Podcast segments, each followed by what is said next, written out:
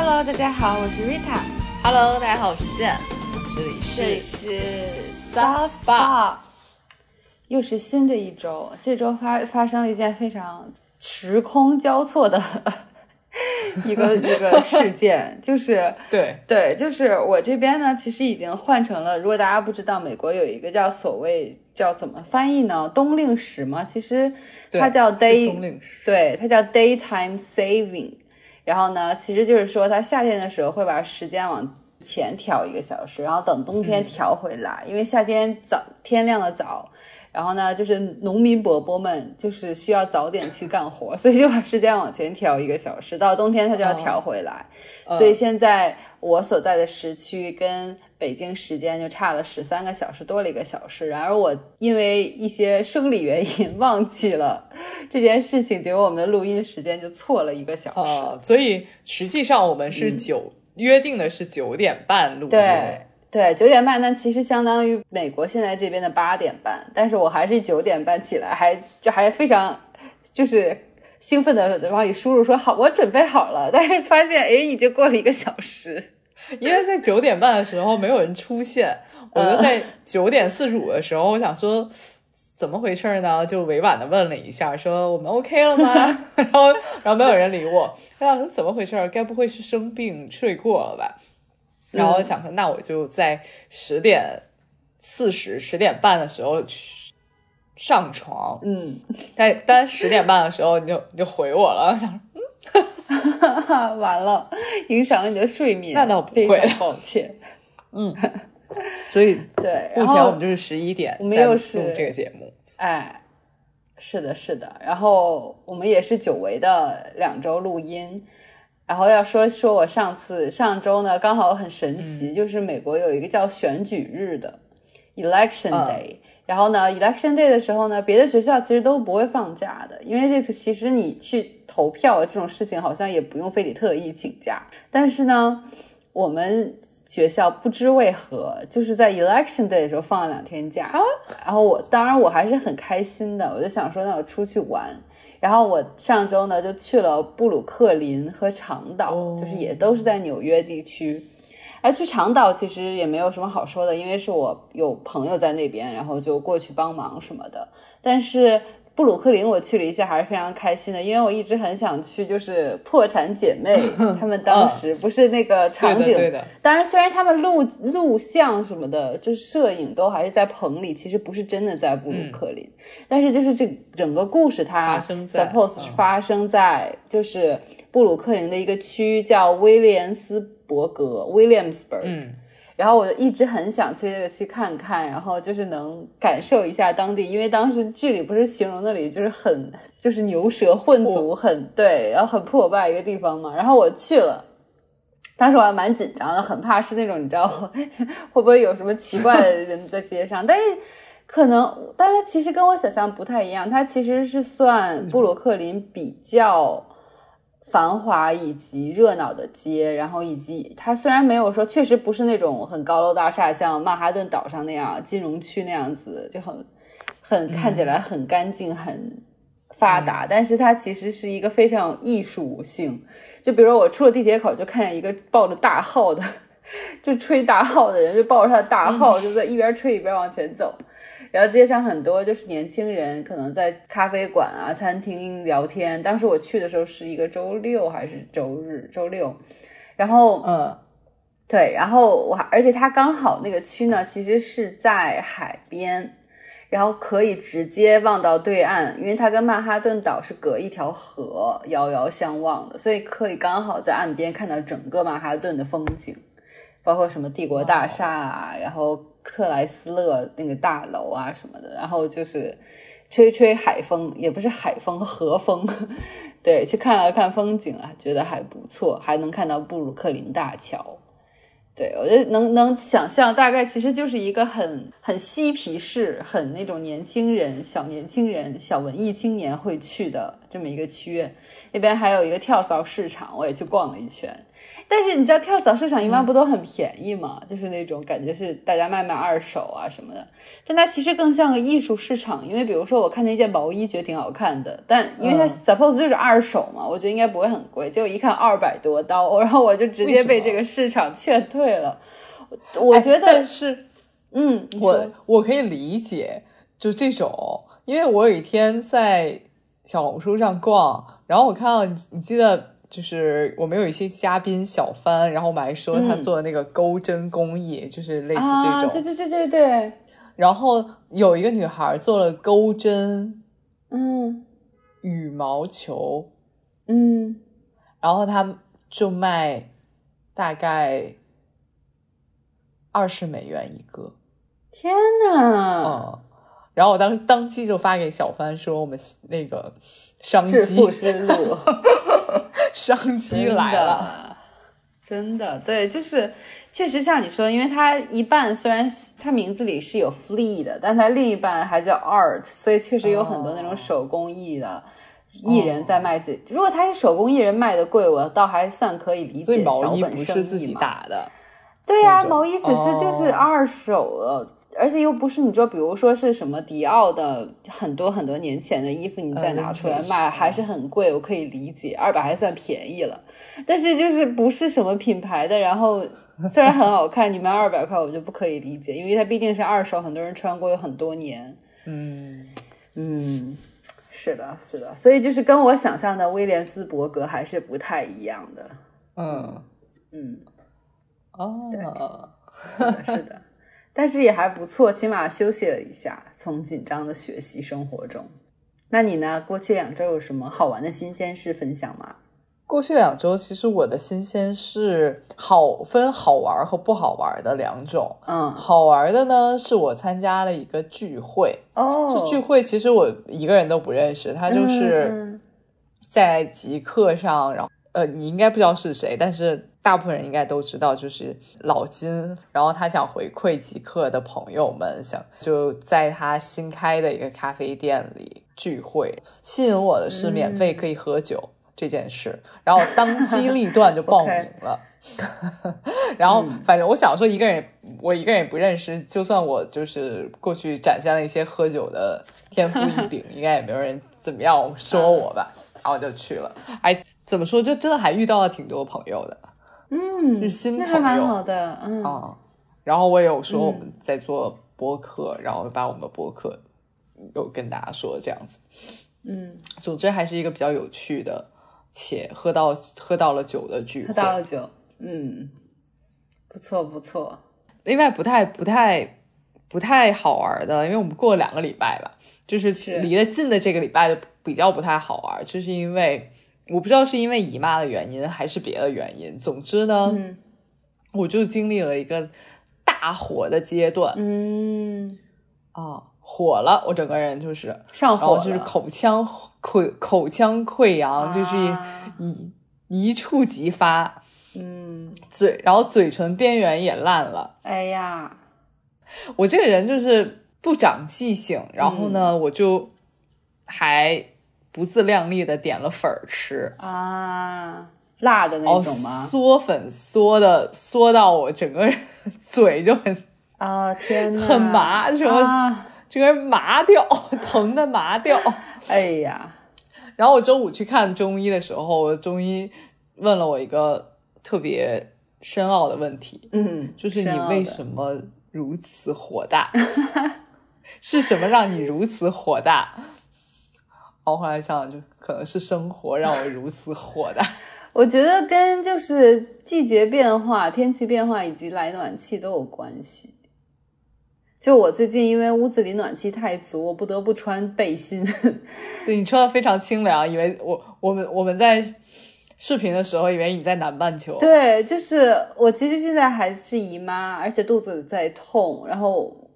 但是因为实在太热了，暖气以至于我真的无法忍受穿很厚的衣服。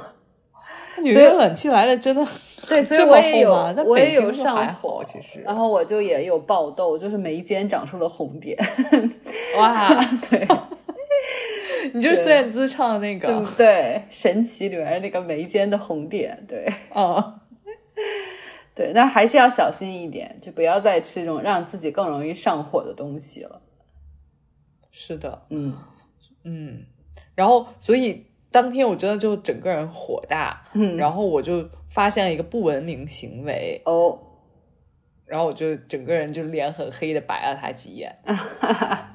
就有一个女生在诊室门口抽电子烟，啊，在医院哎，嗯，在诊室门口还是天还不是躲在医院的小角落里嗯嗯，在抽嗯。电子烟，他是在诊室门口，然后坐在那儿抽电子烟，我就觉得不 OK，然后我就当时火也很大，嗯，然后我就白了他几眼，那有成功制止他吗？他有 get 到你的信号吗？没有，没有。行吧，行吧，还是提醒大家要就是在医院这种场合，还是要注意的。嗯，讲文明要，对对。嗯，，OK。那说完好玩和不好玩的事情，要不要分享一下我们买的东西？过去了两周，，好，嗯，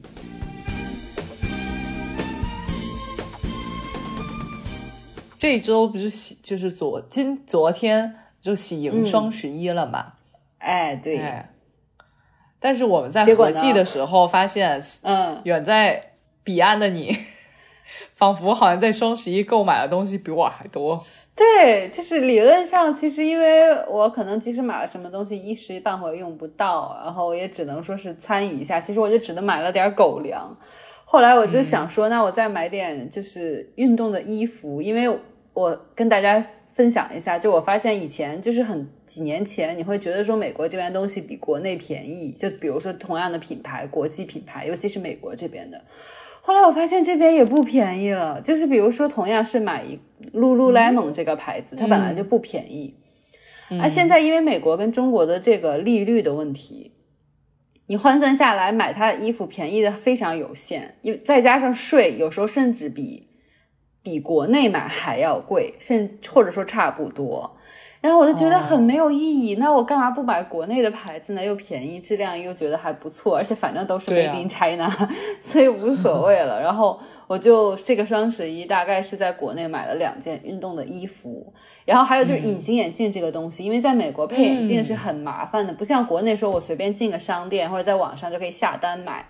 他这边是要你说你去一个眼科医生测视力呀、然后再去买眼镜，而且这边隐形眼镜很贵，所以我就在国内就是买买又买了这次双十一买了隐形眼镜。提醒大家，如果大家要出国的话，隐形眼镜最好还是在国内买好。就是这边你也可以在网上下单买，它也有一些就是给亚洲华人的一些购物网站，但是它的价格肯定是没有国内双十一便宜的。对，所以我就又买了隐形眼镜。哦最后呢，我就是对，就除了这几样之外，是双十一购物。嗯，对，然后我在美国这边也有购物，一个就是因为暖气太足，我就买了一个加湿器。哦，加湿器真的很管用，对的，哎，对，我觉得在干燥，尤其北方有暖气干燥的情况下，一定是需要一个加湿器的。对，然后还有呢，我就最想跟大家分享的是，我买了一个咖啡机。哦，一开始呢，我来这边，我想说也可能待不了那么久，我说我干嘛要投资买一个咖啡机呢？我干脆自己就随便买买速溶咖啡，或者街上买点咖啡就好了。天真后来我发现，对我第一，我确实咖啡消耗量蛮大的，每天应该会喝一到两杯，就是很固定的。然后如果去外面买，现在这边可能买一杯咖啡每美元的话要四五刀最少，那也就是相当于一杯咖啡，就是跟国内的 minor 的其实换算过来价格差不多。，对，那其实你在国内你都不会每天买一杯 Miner 吧？我们就是买九块九的瑞幸啊，对，所以所以我想了想，就其实不划算，还不如买一个就是没那么贵的咖啡机，然后我可以每天喝，可能一个胶囊最多也就一块钱换算下来，就一、哦一美金这样子。嗯，哦，那就是跟瑞幸差不多，比瑞幸便宜。嗯，对，然后于是乎我就是买了我最熟悉的品牌 Nespresso，然后刚好它因为这阵到了就是感恩节啊、万圣节打折，然后我大概也就是五六百块钱买了它比较新的一个机型。就是会大胶囊的，咱们那个之前的 Nespresso，就大家如果去酒店有见过他家机器，一般都是小胶囊、小颗。但我家里用的也是那个，但不至于这么大，就就就就就就就啊，比它那个大一点啊。对，大概直径有个五厘米左右啊，总之比普通的大。对对对，大颗的。然后我之前其实就蛮感兴趣的，因为我还蛮喜欢用 Nespresso，我觉得他家机器蛮稳稳定的。对，我就想说，那他家既然也出了，就是跟雀巢一样的这种大胶囊，那我也试试他家这个大机器。然后我在网上挑的时候呢，他们家那个大机器叫 Virtual，就是它的英文名，其实意大利文了。然后呢，它有两款，有一款网上评价很差，说是会漏水，大家要小心。好像是那个 Virtual Next 下一代 Virtual 那个机器是会漏水的，很多人跟我讲。然后我就买了它，其实还反而更便宜的那款叫 Virtual Plus，加号的那个 Plus，对。然后我买回来，首先那个机器很好看，我选了一个红色的，然后它这个红色还是那种酒红色的，不是那种亮红色，因为 Nespresso 家最经典的红色是很亮的那种红，嗯，就是大红色，就感觉要过圣诞、过新年了那种感觉。然后我买的这个是酒红色，而且它的开仓是那种吸的吸铁式的，所以就是。你之前那个我都是，比如说拿扳手扳起来，然后咖放咖啡胶囊进去。它这个呢是就是，比如说我想往上开这个机器的壳，我只要一碰它那个有一个凸出来的金属边，然后它就会自动升起来。嗯，然后自动升起来，同时把之前的胶囊推回到就是回收仓里面。然后你放一颗新的进去。然后还有一点就是，我觉得它比较智能的，当然可能因人而异了。就是它是自动识别胶囊大小，因为虽然它都直径就是。都是一样的，但它深度是不一样的。它会根据觉得说，就是不同的咖啡适合做大杯、小杯，或者是超小杯、超大杯，它是有一个是就预先的设定它胶囊大小的。然后它是机器是可以识别那个胶囊大小，给你它是自动给你水量，不像之前，比如说你自己选小杯、中杯、大杯，就不管什么型你都可以选。但是它这自动识别就是怎样能煮出最好的咖啡，然后它一个一旦开始煮，它就是自动就是调节那个水量，不需要你去选。水量大小啊，我觉得这个还蛮蛮智能的，而且我是喜欢喝大杯咖啡的。他家就是主要是不是那种 espresso 是小的嘛，所以之前我每次都小的摁三次、摁两次的那种。但这次因为有它的智能识别，我就买那种可以直接就是打出二百多毫升咖啡的那个胶囊，然后一摁它就会给我打二百多毫升，其实就跟差不多小多半杯马克杯差不多，再加一点咖啡奶或者加一点什么调味的就可以直接喝了。我就觉得还蛮推荐的，至少我现在可可能也因为我刚用了两周，我不好说这机型它会不会漏水。但是从网上的评价和我自己使用的感受，我觉得这个 Virtual Plus 还是比较比较不错的。哦，说起这个，我分享一下我现在在用的。好啊，呃，胶囊咖啡机。我我得说，我真的不是一个胶囊咖啡机的拥护者。哦，为什么？因为我觉得胶囊咖啡机，第一买胶囊就很就很贵。其实换算下来还好哎。我因为我是用手冲，所以我是用手冲换算下来，所以就我我就觉得胶囊很第一是很贵，嗯，然后呢，第二我是觉得它胶囊里面出来的咖啡，嗯。我不知道为什么我总是喝不惯。我觉得取决于你怎么喝，因为其实理论上它出来的味道是好的，因为它其实就是模拟那种就是咖啡店的高压咖啡机。因为高压咖啡机你会看到咖啡师把一一些咖啡粉放在一个小的，就是跟咖啡胶囊一样形状的那个机器里面拍实，然后去压以高压压出咖啡萃取。对，其实它的原理跟胶囊咖啡机是一样的。嗯嗯，但是我觉得可能是由于我买的胶囊不不 OK。啊，就我可能会买其他的胶，会其他的胶囊，因为我我自己只是做 espresso，然后呢，我自己去兑那个奶之类的。但是你自己兑的话，就就没有咖啡店咖啡师兑的那么好吧？哦，然后所以我就要说，你先你先说完啊啊。然后呢，我我觉得我我对我的咖啡机最不满意的一点是，我 我知道是他的问题，但他总，但我总是忍不住想到一些玄学，玄学上面。就我那个咖啡机是，它是一个圆的，嗯，对，就是大家可以去看看雀巢的那个经典有一款，嗯，对，就是很很像一个圆环，一个环，一个圆环。嗯，然后呢，你用的时候，它就从上面那个圆环就是分开，嗯，还蛮 fancy 的。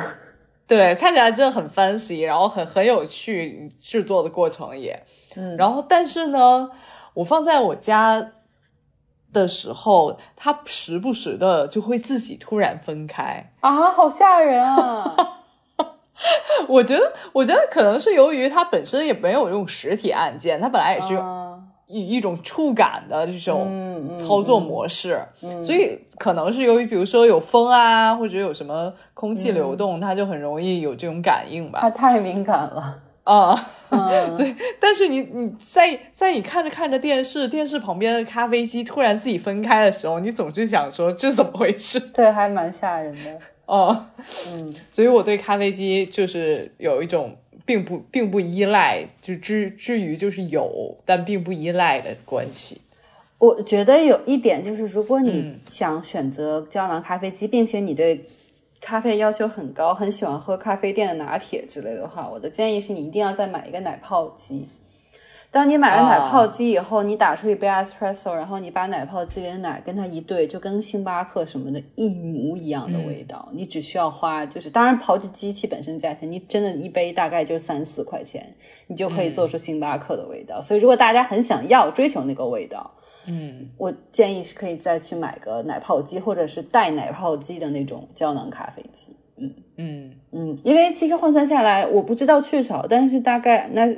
就是 Nespresso 的话，一盒胶囊正常的是四十块左右，一盒有十颗，所以换算下来一杯是四块钱，三四块钱。嗯嗯，差不多是这样。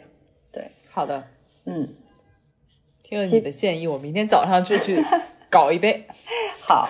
因为我已经，因为你不说，我已经很久很久没有用过它。嗯，对。然后咖，然后奶的话，当然，如果你是喝牛奶的话，我可能不太会推荐，不太会推荐，就是具体的品牌或者是型啊，因为我不喝牛奶。但是如果是，呃，你也是跟我一样，就是不喝牛奶，喝其他奶种的话，我还是比较推荐，就是最经典的那个燕麦奶，大家都知道的那一款那个牌子的燕麦奶，而不要买其他燕麦奶。我觉得还是那个。对，就是那个，哎，那牌子叫什么来着？欧特里。对，欧特里的那个燕麦奶，并且选那个 barista，就是咖啡师专用那一款，它真的是有原因的，它做出来味道就完。而且其实星巴克用的就是那个啊，所以所以你就是完全谁会没事点燕麦奶拿铁？对，反正总之就是，如果大家是那样的话，总之就是推荐奶泡机啦。对，嗯，对，哦，我也用过那个，就是呃。就是胶囊咖啡机自带的那个奶泡机，奶奶的胶囊哦，它不是有有不同种，有那个，比如说你想做想做一杯嗯卡布奇诺，它要先放那个咖啡的胶囊，然后呢你做完之后再放奶的胶囊才可以做出来。那我觉得那个也不 OK，太复杂了。对，或者就是大家如果不想再投资一个奶泡机，也可以买那种打泡的，就是小型打泡机，很多咖啡家的那个。呃，就是电动打泡机，很便宜，拼多多都有卖。家那个，嗯，总之就是大家就各种样子都有，对，反正就是放颗电池进去，然后一打，它那个转速其实就已经蛮高的了，就可以跟打泡机差不多。嗯嗯。OK，那除了你这次买了什么？就是双十一没有很多投资。我我双十一，呃，我也是第一买了隐形眼镜。嗯。另外，我就是一个失败的购购物经历吧，就是说我不是在淘宝，我是在拼多多上买了咖啡粉。嗯，就听起来很奇怪，是因为我我在我本来想趁着双十一的东风，说我要买一些咖啡粉，然后结果看了看看来看去也没并没有什么特别新奇的咖啡，然后我在和拼多多。我在看拼多多的时候，就映入我突然映入我脸眼帘，它上面写说来自海南岛的优质咖啡豆，然后你就觉得海南岛的一定很好，是什么给了你 错觉？应该也还不错吧？因为在我的印象里，很多很著名的咖啡豆都是来自岛大部分都是云。南的，大部分是云南的。即使就是我们自己国家最大的咖啡产地是云南，我觉得应该是好的椰子岛吧，椰子吧。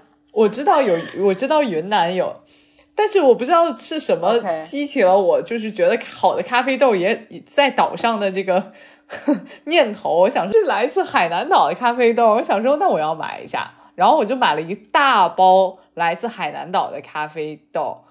然后因为我自己喝手冲，我就让他帮我已经磨成粉了。第一次喝的时候是因为我上一上一代还没有喝完，但是也不够一次了，所以我把它 mix 把它们两个 mix 在一起冲的，但口感上并没有什么特别。直到前几天用完了之后，我是只用海南岛的咖啡豆冲冲的手冲，就是感觉你在喝一个没有什么味儿的咖啡，就是它咖啡豆可能不是那么的醇厚，嗯，就它没味儿啊、它是我喝过最没有味儿的它有咖啡，就只是它觉得很像水。己是比如说什么类型吗？是是阿拉比卡还是罗罗伯 robusta，就是罗伯斯塔，就是小粒咖啡，这些其实都有关系的。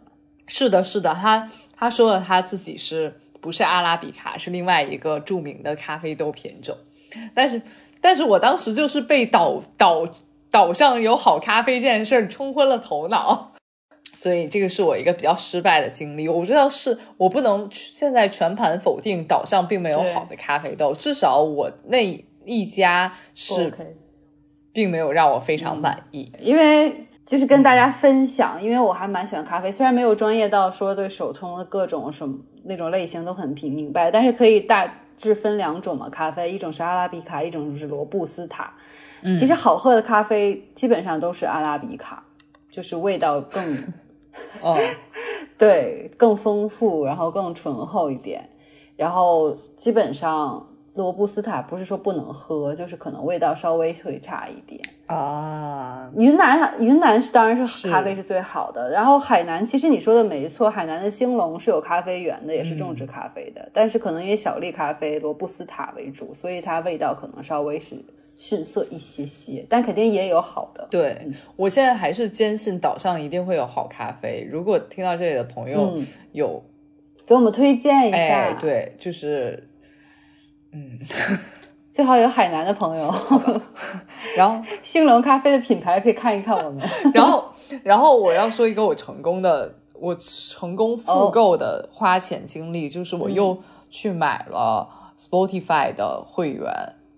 哦，你最近好喜欢买会员哦，继 YouTube 之后，呃，YouTube 是我连续买了一年，然后 Spotify 是因为我之前是会员，但是呢，我我买了八八 VIP 之后呢，它是赠送了一年的网易云。哎，对，嗯，我想着我有网易云了，就不用听 Spo- Spotify，你就是嗯听不过来了嘛。嗯，我就是主要去听网易云了，但是经过我两个月或三个月吧，两个月的评测，我发现网易云经常给我推荐一些我听不懂的网络歌曲，就我是一个。等一下，什么是听不懂的？是语言听不懂，还是你无法？就我无法 get 的，你知道吧？嗯嗯嗯嗯我总是很喜欢用那种，比如随机播放啊，一些，嗯就是或者说每日推荐啊这种功能。但是他就给你推荐的都是听不懂，哎，我就想是有那种邂逅一首好歌哎的那种新鲜感，嗯哎，让今天变得很棒。嗯，但是呢，它总是让我邂逅一些我听不懂的歌曲，你比如什么呢？给我们推就比一个如说那个一些听没听过的 rapper 啊，OK OK，啊，然后啊听，然后我。听不懂的 rapper 在唱听不懂的歌，然后我又听不懂那些那些他们明明说的是中文，我又听不懂他们在唱的是什么。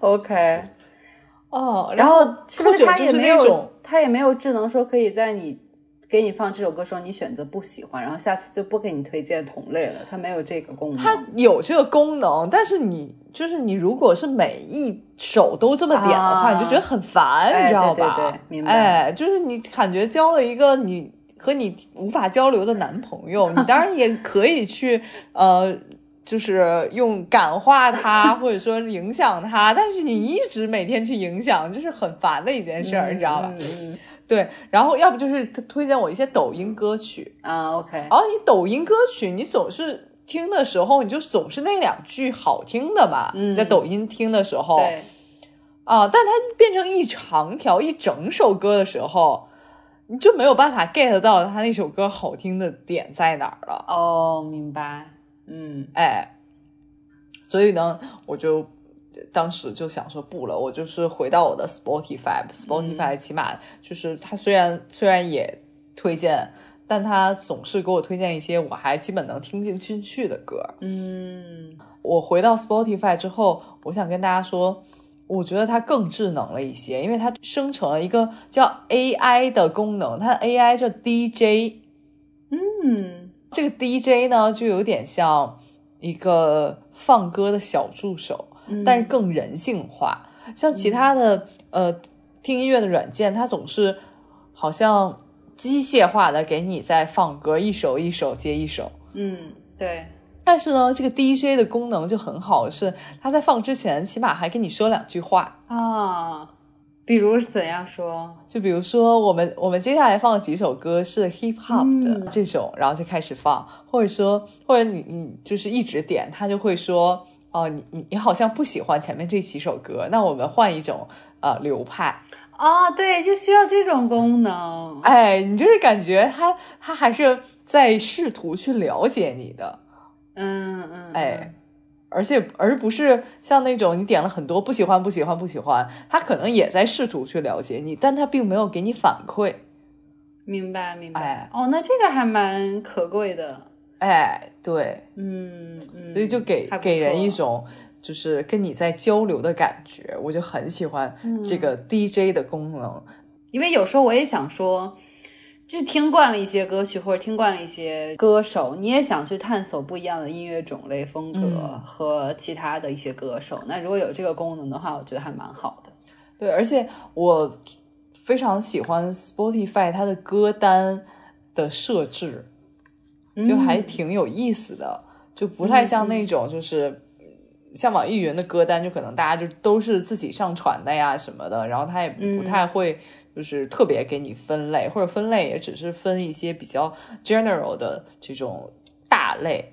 但是就是像 Spotify，它就会比如说你现在已经是北京时间晚上了，它会给你放一个歌单叫《浪漫迷人的邂逅》，里面有一些有的没的的歌单。嗯啊，或者说就晚上我就会给你，要不就放一些就是浪漫迷人邂逅的那种就是气氛的歌单，要不就给你一个那个呃 heartbroken 心碎歌单。啊，大晚上还要听这种歌曲啊？就有些人就是在晚上的时候才会一个人默默的在被子里哭呀，我天呐，救命！我不我不鼓励这种行为。一边听这个 heartbroken 这个时候一边哭啊，不然这不然你说好有意思 heartbroken 歌单是什么时候听的？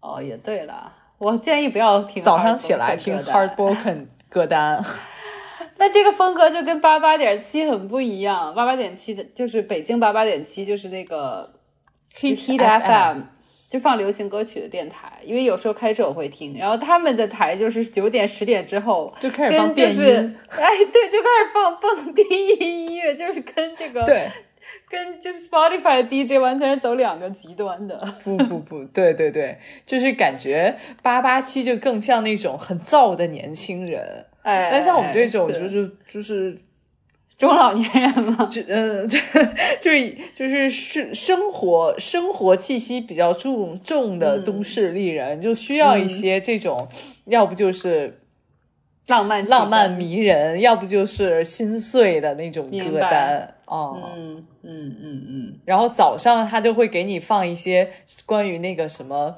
呃 mood booster 啊或者 confidence 的歌单，哦你就不用特意特意去找，哦仿佛歌单就是就是根据你当时的心境来的。嗯，那这个是真正做到智能了。我哎，所以我就是觉得，就是 Spotify 真很好用，我又买了它的会员。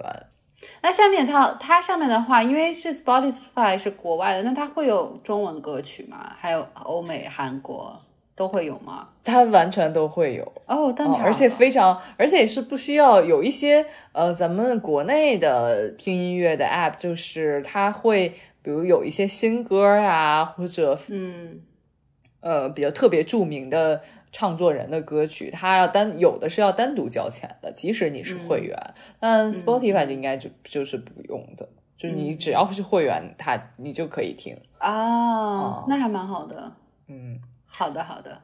嗯，而且像比如说像一些周杰伦啊这种，就你其实，在网易云是听不了的，你只能去比如 QQ 音乐听。但你又不是 QQ 音乐的会员的话，就是要都买。对，明白。那他这点还蛮好的。对我就是我也打算图一个图一个一网打尽。嗯，等你等你买了会员的话，我就把一些。好的歌单发给你。好啊，等我的苹果音乐会员给我过期了吧？对，如果有朋友讲有推荐的歌单，也发发给我。嗯，那你也可以把你的歌单就是可以分享的放到今这次的链接里面跟大家分享。哎，可以可以，对。然后我还有也不是一个双十一的购买经历哦，是一个我最近做的，我最近疯狂的 guilty pleasure，就是我疯狂的爱上了喝酸奶。继牛奶之后，我前一阵是。既牛既疯狂的爱上了喝牛奶之后，我疯狂的爱上了喝酸奶。然后呢，我就是在我的家附近的所有超市里能买到的酸奶，我都喝过。我的天呐，也不算都喝过一遍吧，因为我个人是比较爱那种大瓶装的，我不喜欢那种小小瓶的，就是喝一瓶插个管喝一瓶的那种，因为我有时候要将酸奶。呃，蛋白粉和麦片拌在一起当早饭吃，或者说当零食吃一下。对，所以我就我就没有买那种带管的啊，但是那种大瓶装的我都买，我都基本上喝过了。然后我就想跟大家推荐的就是我我在盒马里买过一个，嗯，两个啊，不止两个，但我都不太推荐。我。嗯，然后我最近疯狂爱上的是什么呢？就是两两种是在我楼下的正大优先买的，一个是新疆的，嗯，我忘了它的牌子，我也不提。新疆的一个巨大盒的酸奶，它上面叫奶皮子，奶皮子酸奶。然后它它的妙妙在什么地方呢？就是你即使没我在买的时候我没有打开它。然后我只是把它拿了出来，我就发现你拿的时候它是整块的在动。我的天呐，它不像酸奶一样就流啊流的，它是整块的在动，仿佛是一大块奶酪一样。哦，哦，这个我觉得就是喜欢奶制品的人会很喜欢。像我听到你的形容，潜台词就是你无法理解，它就有点像那种奶酪，因为我不吃奶酪啊，所以我就。不，一想到那个我就不能接受。但是我觉得喜欢奶的人，我可以想象会非常喜欢。就短短的，嗯嗯嗯嗯。然后呢，就而且是非常硬实的那一种。嗯，你不可你不可能是把它倒在碗里，你一定是拿勺把它挖进碗里。嗯嗯嗯，就我就很喜欢这种稠稠的感觉。然后另外一个是，嗯，也是类似的。口感，但是并不是短短的这种实感，它还是一个奶酪不酸奶的这种感觉，但也很挺实。它的口感更奶一点儿，嗯，就是它味道更奶一点儿。奶皮子是新疆的，然后这个叫蓝格格，什么酸奶就一大桶。这个是内蒙古的，而且它真的是内蒙古，是因为我们之前去内蒙古的时候，我就记得我买了好多好多，但是是那种小罐小罐的啊啊，但是它出了大桶的，就真的很好。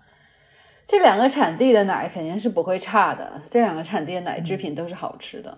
嗯，对，就相当于相较于北京啊，或者说像河马那样的，就是一。一一大桶的酸奶，嗯，就如果你很喜欢厚实的口感，嗯，呃，喜欢咬酸奶喝，而不是说就是直接吸或者倒进嘴里的这种的的状态，我就非常推荐这两个，我现在就是非常爱，嗯，而且我非常推荐大家就是用酸奶拌蛋白粉。天哪，不会更厚重吗？不会不会噎到自己吗？就因为你反正是咬，就是拿勺咬着吃的呀。啊，OK，哦，这样你的酸奶就可以变成你想要的口味，而不只是原味的酸。哦，好的。哎前提是这个这这个人他需要本来就能接受蛋白粉的味道，不然拌在一起只会更难吃吧？因为蛋白粉没有少拌点儿。哦 OK，嗯对，少拌一点，少拌一点，别别就是那么厚重。，OK，好的。那你还有其他推荐的吗？好，目前我这这两周我就没有其他的消费了。好的，那如果大家有什么双十一的好购的好物，可以分享给我们。我们其实应该在双十一之前那一周那一周录，这样的话可以抄抄别人的作业。没关系，这样还省钱了，反正还有双十二呢。对，OK，那我们来说说本周的 tip 吧。好，我们本周的 tip 其实就是我在这两周做的一个实践。嗯。我嗯，因为我已经做了不止两周了实践，然后我就觉得效果非常好，我要推荐给大家，好。跟我一起做这个实践。就是我原来是一个会列 to do list 的人，嗯。但我就是有时候你想想想起来才会写一下，嗯，对然后也不会把所有的 to do list 都会写上，这样是。我的习惯啊。嗯。然后呢，我现在就是把 to do list 换成了写单 list，就是已完成事件。啊，就是今天都做成了什么，你写下来。哎，今天都就是你做了哪些事儿，你就写下来。而且我不是那种就是。呃，如果我今天把我的纸或者我的本儿带在身边了，或者说我就是在家的时候，我就会写完做完一件事写上，嗯，而不是那种我就是晚上就是夜深人静放着歌，然后你要想一下我今天做了哪些事情，然后把它写下。啊不是，我就是就是干了什么事就写上，即使那件事特别小，我也会写上。然后我就会惊讶的发现，我原来以为我 to do list 你顶多也就列个多的话，你也就列个五六件事儿，然后还时常做不完。然后你就会觉得说，那我这一天可能只能做个一两件事儿吧。嗯，然后，尤其我们在上一期看到韩韩女的时候，然后韩女一天做十件事儿，我却只能做一两件事儿的时候，你心里就会有一些落差。但我当我写写完单 list 就是已完成事件的时候，我会发现我竟然每一天能做五六七件事至少嗯，啊。所以你当时你的这个自信心马上就上来了。那你会比如说记录哪些事情呢？就我我觉得这个其中有一个原则，就是嗯嗯，为什么 to do list 和我们呃做已完成 list 的时候，就是有这么大的差异？就是 to do list 我们总是想说记一些大事儿，哎，对，哎，你记一些大事儿，你肯定只能记个三件，然后这种，但是。就是在做已完成 list 的时候，我我的原则就是，不管多小的事情，我都要把它记下来，而且并那吃饭睡觉也要记下来哎，吃饭睡觉不是，就是除非这种，但是比较小的，就是，比如嗯，而且是我会把很多任务拆分，这种小小啊完成一项也就会写上，不像有时候我们这嗯。to do list 会写说一学习英语。啊，但你学习英语，其实你是分为很多事情，你背单词也是学习英语，做了一套真题也是学学习英语。对，啊，所以在完已完成 list 的时候，比如说我今天把我的 app 里面已经该复习的一百个单词复习完了，我就会写说我已经复习完了一百个单词，而且复习了一百个单词。嗯然后你再做了一套阅读，阅读的时候写说做了一套阅读，因为这个不可能，嗯你不可能说背了一百个单词，我马上要去做阅读。我不知道其他人啊，嗯。反正我因为我这种不太行的人，我可能说背完单词又去，比如扫个地、擦个地，嗯。然后我就写了我扫个地、擦个地，这样就两件事。嗯。然后我回头做了一套嗯。真题，我写说那我做了一套阅读真好题真题。啊，嗯，所以这样就是三件事，但三件事实际上用不了多长时间。嗯哦，这样你就会嗯整、整体写下来。我大概就是每天要做七八件事。哦，这个还蛮好的，这个等回头看的时候就觉得很有成就感，是不是？对，这个第一第一是我看的时候会信心大增，然后非常有成就感。嗯我今天居然做了这么多事，我就没有浪费我的时间。第二点就是。嗯你这样回看，你就会清晰的知道自己到底就是在每一天里都就是这个时间是怎么分配的嗯啊。不像我是我如果写说我今天学了英文，但是学了英文，你最后如果你想知道时间是怎么分配的，你就要在每天估一个你自己学英文大概用了多长时间。嗯但是你这样预估的话，往往都是不准的。嗯啊，你背单词，你得要背单词有多长时间，做真题有多长时间，然后这样你再加起来。但实际上我们在生活中很难想象说，我要掐着点儿说，我记一下我背单词用了多长时间，我做真题用了多长时间。嗯。嗯，对对。对，而且有时候我觉得学习工作你不能就是完全拿，比如说我就想好要工作一小时两小时，因为你不知道你当天效率如何，你当天要去对付的这个任务会有多大难度，所以有时候可能会超出你的想象时间，或者其实很快就解决掉，这样你也对自己就更加了解。我觉得这个是一个很好的地方。哎，然后还有一点就是，你可以知道，嗯，这一天，呃，大块的时间都用在了什么上。在你记几天之后呢，你就会知道你每一天用大块的时间都做了哪些事儿。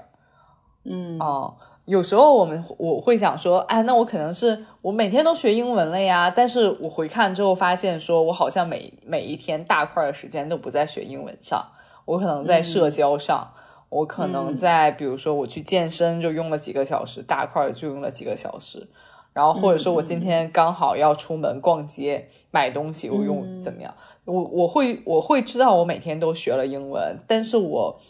不记这个已完成 list，我是不知道我每一天只是用了很小部分的时间去学英文。啊，我以为我很努力，但是我其实并没有那么努力。那你那你会多久去做一下这种复盘呢？其实很简单，因为你只是写一条一条的写你在干了什么，然后你也没有写说，比如说我干这个花了多少时间，这个你不写我每天干、哦干这个花了多少时间，因为这件事儿嗯。呢，其实很简单，就是如果你写了，你一天也就是醒过来嗯。十二个小时，嗯。做事情的时候啊，因为你毕毕竟你起来上个厕所呀、刷个牙这些你都不会写对呀、你大概就写个十、十件事，那就是平均下来，如果是平均下来就是一个小时做一件事。但有一些很简单的，比如说我收夏天的衣服，呃、嗯或者是我扫地。这件事你就不会，你你一看也知道自己用不了一个小时，那其他只能匀、嗯匀给时间是匀给其他事情的。是啊、所以你其实不太用，不太用说到底记多长时间。嗯明白对我不会，我我不会特别复盘，但是呢，你在记每天的时间的时候，你最后看，你肯定是好奇一下，我今天比如做了十件事，会不会比我昨天做的更多更好？嗯你就会看一下嘛。啊，但是如果比如说像像我吧，我嗯昨天姨妈很痛不舒服，我基本上就什么都没做。然后嗯如果我是一个记录单 list 的人，我岂不是会觉得很难过？就是我单子上空空，什么都没有。不会啊，你就把“来姨妈”这三个字写大一点嘛。就也对就是这是一个大事件诉自己，我今天是来姨妈，所以才没有做事情。哦哦，明白明白，哦有一点弹性哈。哎，嗯而且你肯定不会来姨妈之后，你肯定还会做一些很小的事情啊。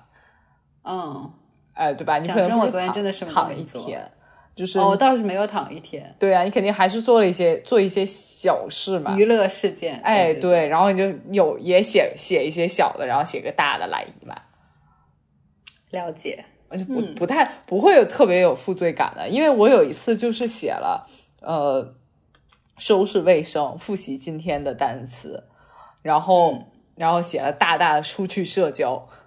啊，了解。哦，出你是、你就知道你出去社交实际上是很很占时很大块时间的。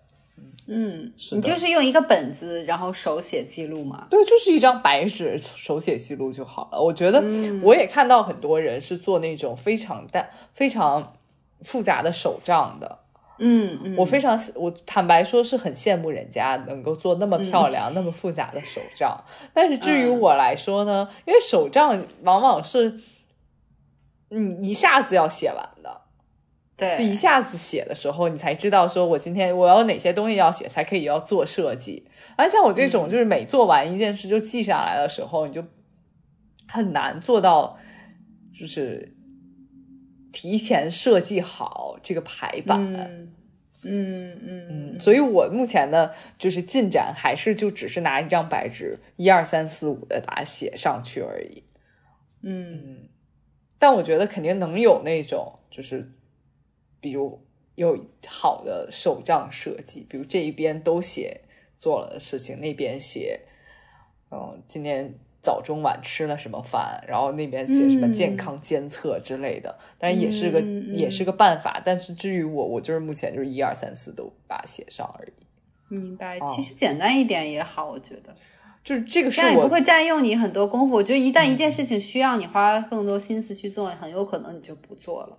对，就是这个是我最能实施下来的，嗯，这最的方法啊。然后，因为什么我会实施这个？其实我最早开始是想说，我我觉得我在家这段时间特别珍贵，然后我当时就想说，我用我的日历，就是到每一天，然后至于到每个小时做了哪些事情，都写在日历里，这样我可以知道我自己的大块时间都做做了些什么，然后我有没有排满我每天的。就用好我每一天的时间，但我用了两天后，会发现我其实根本做不到实时的去记录我的时间。嗯，对，这确实是太难了，而且我觉得。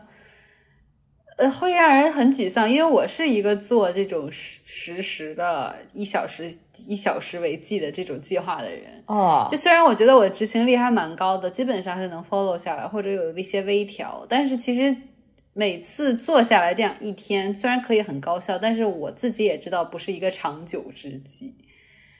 就你没有一种每天都这样子做。对，就是如果我是。这样子实施的话，我就有一种时间是我的主人的感觉。但是我如果练了，比如说单 list，我就觉得我翻身农奴，把歌唱，我来做时间的主人，或者说至少成为时间的朋友吧。我觉得是一个最理想的状态。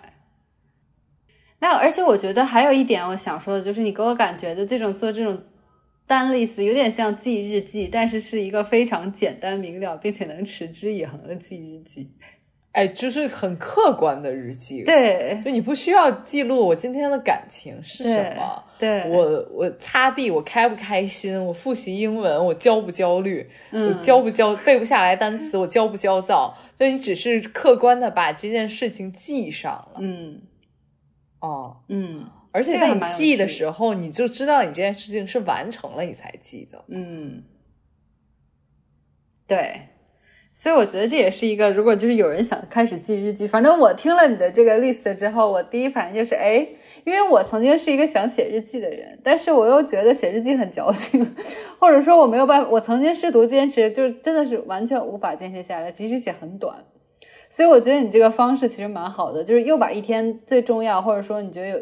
成就的东西记了下来，然后又没有说花太多的时间和心思，其实就是在你完成每一件事情之后去做这件事情就好了。对我，我觉得记日记，我嗯，给给我最大的阻碍就是我我并不想每一天剖析自己的内 心，就有时候你剖析自己的内心，你就会忍不住点开那个 heartbroken 的歌单。明白，明白。哦，那你记单 list，你就不需要剖析自己的内心。嗯嗯嗯，对。如果你很开心，你就是多记一点。比如说，我今天参加社交活动，然后你也可以说我交到了新的朋友。嗯，其实都是一样的事情。对。但如果你写说我交到了新的朋友，suppose 看起来就是比你写我去社交了，嗯，开心很，表达了开心。对对，是这样。嗯。这个真的蛮有意思的，我也打算之后去实行一下。对，所以我我觉得注就是在这个注意事项里面，我第一就是你嗯。重复一下我们注意事项，就是第一就是不要写的太大，嗯。你就是要写的非常具体，你到底干了哪些事儿，这样。你日后看起来，第一你知道你自己干了哪些事儿，嗯。第二就是你可以知道自己那一块儿时间到底用的时间长还是时间短，嗯，对，嗯。第二就是我觉得不要想说这件事太小，我就不记了，就多、不管多小的事，只要你占用了你的时间，你就都可以把它记下来。嗯嗯。嗯，而且我很喜欢你关于就是比如说像来姨妈这种事件写大大的字这件事情。对，就是这个这个是我们就是注意事项的第三点，就是第三点就是不要因为你今天没有写多少单 list 的事项而感到羞愧。对，就比如说你今天一天玩游戏了，你就写大大的玩游戏，你也知道自己就是干这个了。对，对，然后如果是就是如果你更想知道说，觉得说这确实用了很大时间，你就把玩了哪些游戏写下。写下来，哎哎哎，嗯，哎，哦，一下我就觉得没有那么罪恶感了，也好神奇。对，然后你这样一这样的话，就是我现我觉得我现在做的也不够特别彻底，所以我只能写个六七件。但如果就是特别彻底去做的话，我相信可以写十几件，确实没有什么问题的。嗯嗯嗯，明白明白。而且当你，而且从情感上来讲，就是当你每一次写完我做了一件事的时候，嗯，你就顿时有动力说做下下一事。一件事，哎，这个啊反正我不知道其他人是不是这样，反正我是这样。我写我写完了，我做这件事，我就觉得说，那我就有动力做下一件事，嗯或者说我就期待我开始能够在下一个列目里再把下一件事写上。嗯，哎，我觉得这一点其实还是一个它的一个强项或者它的亮点的，写单 list。对对，我觉得会这样。有时候我也是，比如说我不想做某些功课，但是当我完成了功课一之后，我就一下有动力做功课二了。所以其实就是一个逻辑，就是当你完成了以事就是事件已完成事件一，你就愿意去做事件二了。我嗯，但是如果是作业的话，我觉得就 未必。好吧，好吧，所以就是每因人而异嘛，大家这个东西做的非常非非常的个人化一点，个哎性，化而且你你在每一天看到的时候，你看我自己今天做了那么多事，你就会非常开心。那是肯定的，嗯最重要的一点就是你这个，就大家虽然都会说我用一个嗯、呃一大块时间或早或晚，就是呃独和自己独处，要想一想我今天做了哪些事。我或者说我早上我应该做哪些事儿，但我觉得你做单 list 的话，你就不需要跟自己独处。嗯，怎么讲？于我来说，就是人不需要每一天都那么真实的面对自己。啊啊，OK，、你就是你，你就是写下来的时候，那几秒钟你也不会剖析和面对自己嗯。啊，你不需要用大一块的时间去面对自己，嗯。嗯，但你又记录了自己，嗯，我觉得这个单 list 是对想要追求效率的的人的一个很温柔的方式，是一个很体贴的记录方式。我觉得是那种想要追求想要追求效率，但是呢，往往往往又觉得又饱受自己是一个没有效率的人的困扰，给有一种给自己打、嗯。打气的方式。那么推荐给嗯。打气的感觉，就推荐给大家都都试一推荐试。给推荐给大家，啊不要一味的，就是嗯。只写 to do list。这个 tips 就是想跟大家分享这件事儿。然后如果有有大家去去实施，觉得还不错的话，再留言给我们。好的呢，那我们这期节目就到这里了，让我们下期节目再见吧，拜拜。拜拜。